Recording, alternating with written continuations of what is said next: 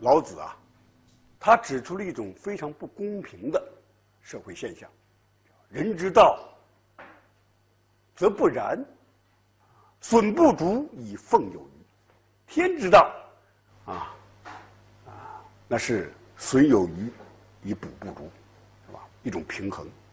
人之道不然了，嗯，偏偏剥夺不足的来供奉有余的，啊，这种现象，啊，就触及到今天经济学家津津乐道的马太效应，贫者愈贫，富者愈富，赢家通吃啊。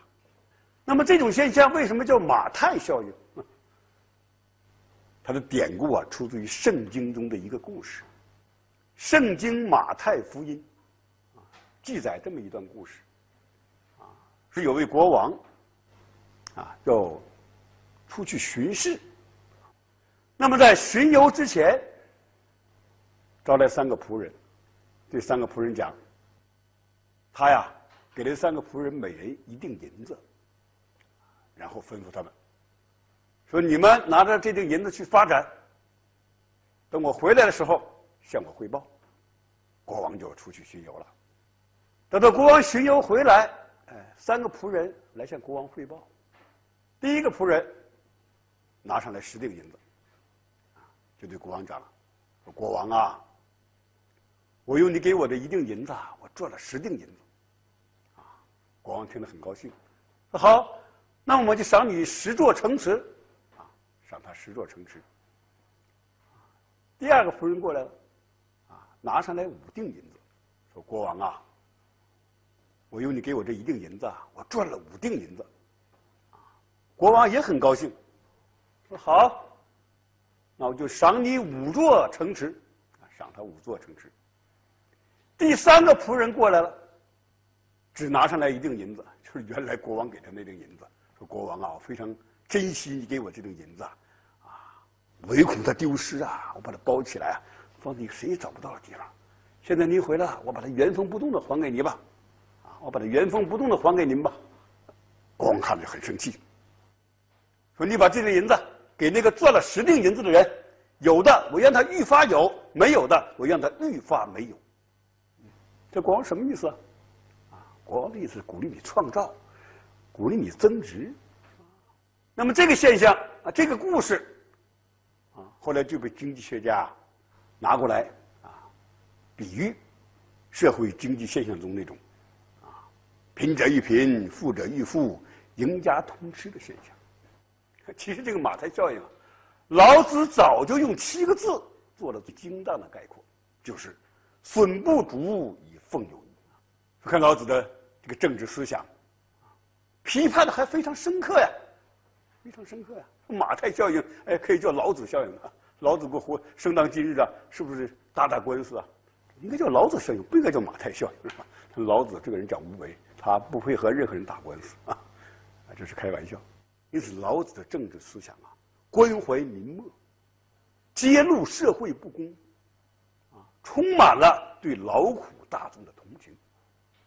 从这样一个。啊，襟怀出发，老子啊才讲无为而治，才讲治大国若烹小鲜，不折腾啊！啊，统治者不要自作聪明，不要炫耀权力，不要贪得无厌的折腾老百姓啊，就这个意思。老子讲嘛，圣人常无心，以百姓心为心，什么意思啊？真正合格的、真正英明的统治者，他没有自己的私欲，他就以百姓的愿望为愿望。你看啊非常像我们今天讲的，叫全心全意为人民服务啊！说老子这个政治思想啊，那确实是啊，啊，到今天仍然有汲取的价值。治大国若烹小鲜，这个思想太重要了。讲政府啊，啊，在经济生活、在社会生活中的角色，啊，和西方现在流行的自由主义经济思想啊，啊，很有点相似的地方。所以里根政府，美国啊。原来的总统里根，嗯，他当政期间，他非常欣赏老子讲的“治大国若烹小鲜”，把这句话放到自己的国情咨文中去。老子这个古代政治思想，到了今天呢，仍然有意义，仍然有价值啊！这泉州老子像大家看是吧？啊，更有意思的是，“治大国若烹小鲜”，这句话大家听起来哈，文学意味非常强，是吧？我上节课给大家讲到嘛，我每读老子，每读到老子这样的话，我都是在那纳闷我说老子是什么脑壳？老子什么脑袋呀，能想出这样生动、这样另类的比喻？他已经不仅仅呐，啊，是一种政治设想，它更成了一种啊，大智慧和大境界，这样化成了一种境界了。这搞政治在老子这里呀，已经不光用权力的运用了，啊，他已经化成了一种行为艺术。你看，啊，复杂的政治在老子变成了烹调术，这个了不得啊！我们中国人就特别善于啊。特别善于这种啊，化大为小、举重若轻、四两拨千斤的这样的艺术画境的追求。老子这句话就是这种境界的追求啊。它不光是一种啊政治的设计、政治的思想，它化成了一种很高的境界，一种政治境界、一种人生境界、一种审美境界，是这样。这体现了我我们中华文化一个非常重要的特征。啊有审美的诉求，审美的品味。大家想一想，天地万物，还有什么比日月更大呀？但你看杜甫的诗，日月笼中鸟，乾坤水上平。人间万事，还有比改朝换代更惊天动地的吗？但是你看北宋大儒邵雍的诗，唐虞揖让三杯酒。汤武蒸猪一局棋呀，你讲什么呢？啊，唐虞一让大家知道吧？唐是谁？唐是尧啊，啊，虞是谁？虞是舜呐，唐尧虞舜嘛，啊，尧舜禅让的故事大家都知道。上古社会啊，那个政权交替啊，你看，他非常民主的，非常道德的，他不是把呀这个政治权力啊传给自己的子女，不搞，不像后来搞世袭。传给有贤能的人，谁有本事，谁讲道德，我传给谁。那舜呢，和尧没有任何血缘关系。哎，舜非常贤明，尧在晚年就把帝位传给舜，叫尧舜禅让，这叫禅让。尧舜禅让嘛，是改朝换代的大事啊，对吧？汤武征朱，什么意思？汤是谁？商汤王，是吧？商汤王推翻了夏桀的残暴统治，创立了商王朝。武是谁？武是周武王，大家知道。周武王推翻了商纣王的残暴统治，创立了周王朝。那么汤汤武征朱，这也是改朝换代的大事，唐虞一让，汤武征朱，改朝换代、惊天动地的大事。你看，在邵雍老夫子看来，什么？喝几杯小酒，下盘小局。你看，唐虞让三杯酒。啊汤武征朱一局棋呀，化大为小，举重若轻，四两拨千斤。我们中国人特别善于这一套，悠悠无尽的历史烟云，血雨腥风的政治事件，都能被我们中国人呐用时光之水洗净它的血污，把它化成审美意象来欣赏之、玩味之。中国人对历史这种态度很有意思，是吧？正像《三国演义》里讲，大家看那首诗是吧？白发渔樵江渚上，惯看秋月春风。啊一壶浊酒喜相逢，古今多少事，都付笑谈中。古今多少事，都付笑谈中。化大为小吧，举重若轻嘛，化成审美意象。德国有位思想家叫尼采，大家都知道的是吧？尼采有个观点很有意思。他说：“人生啊，你要从现实的角度看，那是悲惨的无可救药，充满罪恶，充满苦难，充满冲突，是吧？但是人生你要从审美的角度看呢，你要把它当做一场大戏来看呢，那是赏心悦目，惊心动魄。”就像我昨天讲的，看《三国演义》是吧？啊，《三国演义》，你生活在《三国演义》的时代，乱离人不如太平犬嘛，是不是？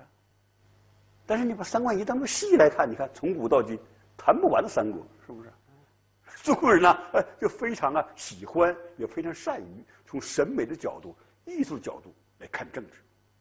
那么话说回来，老子讲的“治大国若烹小鲜”，他要求你不要瞎折腾，煎小鱼儿你不能总翻来翻去，翻多了就翻碎了。但是也不好，但是也不是说不翻，一点不翻也不行啊，煎糊了是不是？掌握火候，恰到好处。所以对老子的无为政治诸位啊，大家千万不要理解为啊无为就什么也不干，是吧？躺在床上睡大觉，懒汉哲学不能这么理解，这是严重的误解。老子讲的无为。是不妄为，不乱为，更不能胡作非为，那绝对不是什么也不干。说老子的无为啊，必须和自然连通，叫做自然无为，遵循自然规律来做事，这就是无为；违背自然规律瞎折腾，这就是妄为、乱为、胡作非为。什么什么不干也不行，是吧？什么都不干，那叫今天讲叫行政不作为，是吧？大家知道哈，我举一个例子，像我们的食品安全问题是吧？三聚氰胺、地沟油啊，大家知道，非常严重的问题。这一类问题的出现，哎，当然一方面是不法奸商，伤天害理、唯利是图；另一方面呢，主管官员行政不作为啊，行政不作为啊，啊，你最近地铁四号线出现那个电梯事件，自动扶梯咵嚓一下翻回来了，啊，死了一个，伤了多人呢。这么重大安全事故，哎，据有的受害者讲说，他经常坐的四号线地铁，说这个地铁这个电梯经常出问题，干嘛了？嗯，这么重要的场所，人命关天，涉及到重大安全问题的这么一种隐患，出现了问题你不查，为什么？出了大问题了，就这种啊，那不是老子说的无为，这叫行政不作为，这叫失职渎职。说对老子的无为啊，千万不能哎，不能这么理解，不能这么理解。老子讲的无为就是不妄为，反对统治者滥用权力。说穿了就是，统治者不要炫耀权力，不要为了自己的私欲啊炫耀权力，折腾老百姓。你看，那这种政治精神到了今天，那不是仍然有意义吗？白发渔樵江渚上，大家看，啊，历史事件悠悠风云都画成这种审美意境，这是我们中国人很有意思啊。那么老子的政治思想啊，更精彩的地方，更精彩的一章啊，是他给政治家划分了一个等级，这个等级划的了不得，诸位，穿越两千五百年的历史夜空啊，直指今天呢，啊，所以我经常劝某些政治家，我说你们呐，应该把老子这段话写下来，挂到墙壁上去，每天对照一下，看看自己啊算哪种政治家，非常有现实意义，诸位，什么等级？老子给政治家划分了四个等级，哪四个等级？看第一个等级，太上不知有之，什么意思啊？太上嘛，最高的意思是吧？最高境界的政治家，最棒的政治家，那是老百姓感觉不到他存在。你看，不知有之，什么意思啊？他不炫耀权力啊，他就在老百姓当中啊，他不折腾老百姓啊。他不祸害老百姓啊，这样的政治家最高明。